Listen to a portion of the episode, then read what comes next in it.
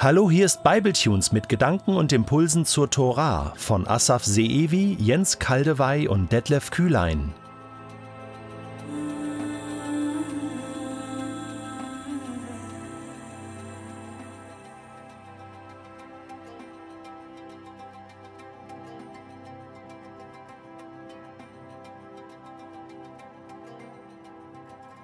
Heute geht es um David und die Torah im Psalm 119. Eine ausführliche Behandlung vom Psalm 119 findet ihr im Bible Tunes Special über diesen Psalm. Doch zuerst möchte ich jetzt nochmals ein paar Fakten über die Torah vor die Augen führen, auch wenn ihr diese schon kennt. Die Torah.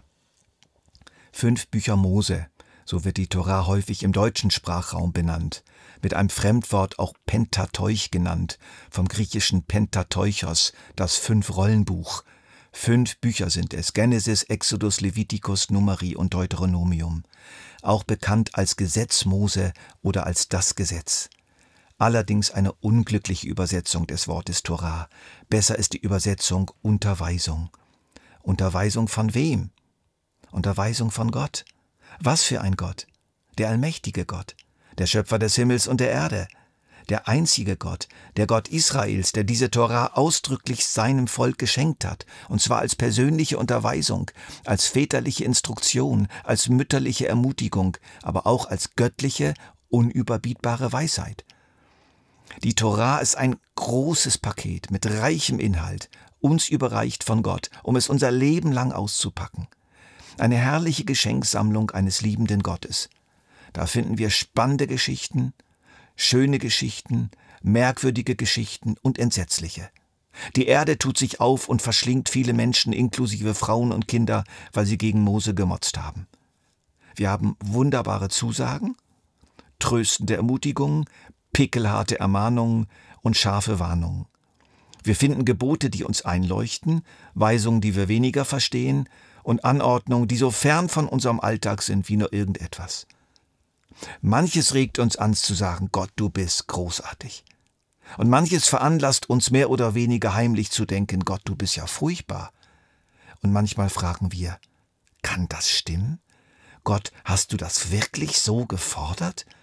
Dass wir für die Steinigung unseres liebsten Freundes oder eines Gliedes unserer eigenen Familie sorgen sollen, wenn er uns von dir abbringen will? Um etwas anderes als dich anzubeten und dass wir sogar den ersten Stein werfen sollen? Das kann doch wohl nicht wahr sein. Hast du wirklich Sonne und Mond gemacht und dann an der Wölbung des Himmels befestigt, wie an einer großen festen Kuppel, nachdem die Erde geschaffen war und schon Pflanzen auf ihr gewachsen waren? Vieles in der Tora inspiriert zur Anbetung und zur Dankbarkeit. Vieles reizt zum Widerspruch und vieles löst Kopfschütteln aus. Da besteht die Versuchung, mit der Tora einfach mal abzuschließen. Wie sollen wir mit dir umgehen? Oder anders gefragt, gibt es so etwas wie eine grundsätzlich angemessene Haltung der Tora gegenüber, eine Herzenshaltung, die Sinn macht und dem vielfältigen Gehalt der Tora entspricht, auch wenn damit nicht alle Fragen gelöst sind? Ich glaube ja. Ich habe von David gelernt. Lasst uns doch mal von ihm lernen. Er hat nämlich in 22 Liedstrophen und 165 Versen die Torah besungen. Im Psalm 119. Und man spürt gut bei ihm, welche Antwort sein Herz auf die Torah gibt. Ich versuche jetzt, einige Grundzüge dieser Antwort aufzuzeigen. Und dazu verwende ich die Basisbibel. Ich erlaube mir dabei aber, das belastete Wort Gesetz durch Weisung zu ersetzen. Erstens. David ist überzeugt, dass hinter der Torah ein liebender und guter Gott steht. David hat ein Grundvertrauen in das Wesen des Gottes Israels. Hier einige seiner entsprechenden Bemerkungen. Deine Güte, Herr, erfüllt die ganze Erde. Deine Gesetze zu halten, das lehre mich. Gutes hast du deinem Knecht getan, Herr, wie du es versprochen hast. Gut bist du, und einer, der Gutes tut, lehre mich deine Gesetze zu halten. Ich weiß, Herr, dass deine Gesetze gerecht sind. Du warst im Recht, als du mich leiden ließest. Niemals werde ich deine Anweisungen vergessen, denn durch sie hast du mich am Leben erhalten. Also David ist überzeugt, dass hinter der Torah ein liebender und guter Gott steht.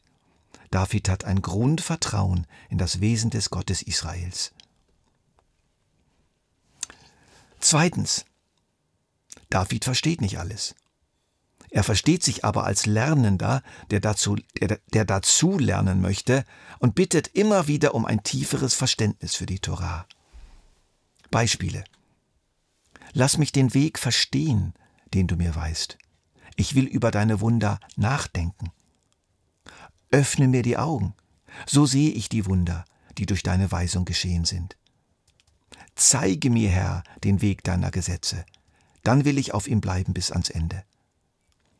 Gib mir Einsicht, deine Weisung einzuhalten, dann will ich sie von ganzem Herzen befolgen. David versteht also nicht alles. Er versteht sich aber als Lernender, der dazulernen möchte, und er bittet immer wieder um ein tieferes Verständnis für die Torah. Drittens. David liebt die Torah als kostbare und gute Gabe Gottes. Er hat sozusagen ein tiefes, begeistertes Ja gefunden zum Gesamtpaket der Torah. Er verhält sich ähnlich wie der Mann, von dem Jesus erzählt. Er findet einen Schatz in einem Acker und aus Freude über diesen Schatz verkauft er alles, was er hat und kauft diesen Acker, weil der Schatz darin vergraben liegt. Mag der Acker auch Steine haben, er birgt einen Schatz. Das ist die Hauptsache.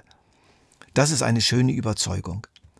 Ich weiß, dass im rauen und unebenen und steinigen Boden der Torah überall verstreut Schätze liegen. Wie formuliert David das? Über deine Gesetze freue ich mich sehr. Lass mich dein Wort nicht vergessen. Deine Vorschriften sind meine größte Freude. Sie sind mich für mich wie ein guter Ratgeber.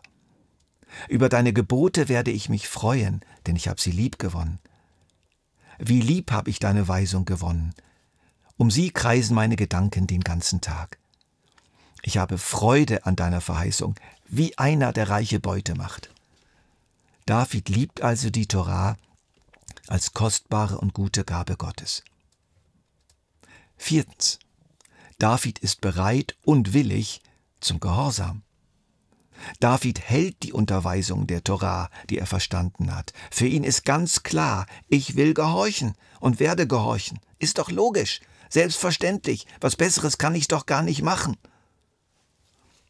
Er sagt das so, wäre doch mein Leben so gefestigt, dass ich deine Weisung auch befolge. Und stets werde ich deine Weisung befolgen, für immer und alle Zeit. Ich will vorbildlich nach deinen Gesetzen leben, da muss ich mich nicht schämen. Frevler stellen mir nach, um mich zu vernichten, ich aber halte mich genau an deine Vorschriften. David ist also bereit und willig zum Gehorsam. Fünftens. David weiß, dass er die Hilfe Gottes braucht, um richtig auf die Tora zu reagieren und dass er auf diese Hilfe zählen kann. Wie sagt er das? Ich will deine Weisung befolgen. Lass mich damit nicht allein.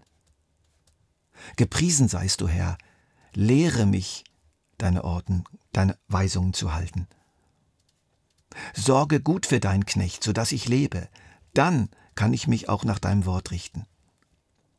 Lass mich nicht auf den Weg der Lüge geraten, sondern schenke mir deine Weisung. Ich laufe den Weg, den deine Gebote weisen, denn dazu schenkst du mir ein weites Herz. Lege mir deine Vorschriften ans Herz und nicht den Wunsch nach Gewinn. Lass nicht zu, dass mich sinnlose Dinge ablenken, wenn ich deinem Weg folge, ermutige mich. David weiß also, dass er die Hilfe Gottes braucht, um richtig auf die Torah zu reagieren, und dass er auf diese Hilfe zählen kann. Ich wiederhole nochmals diese fünf Kennzeichen einer angemessenen Herzenshaltung gegenüber der Torah. Hinter der Torah steht ein liebender und guter Gott. Man muss nicht alles in der Tora verstehen. Man bleibt ein Lernender und bleibt offen für neue Erklärungen Gottes. Die Torah ist liebes- und lebenswert. Wegen ihrer Steine will ich nicht aufhören, ihre Schätze zu lieben. Ich lasse mir von Gott zeigen, wie ich die Torah praktisch in meinem Leben umsetzen kann und gehe Schritte des Gehorsams. Dabei weiß ich aber, dass ich dazu die Hilfe Gottes brauche, die ich erbitten und empfangen darf. Ich schließe mich dieser Herzenshaltung an. Das heißt nicht, dass ich alles schlucken muss, was die Tora sagt. Ich darf mich mit Gott auseinandersetzen. Ich darf sagen, damit komme ich nicht klar, das kapiere ich einfach nicht. Aber ich bleibe in dieser Auseinandersetzung voller Liebe und Respekt gegenüber der Tora, suche Schätze in ihr und lasse sie weiterhin ein Begleiter meines Lebens sein.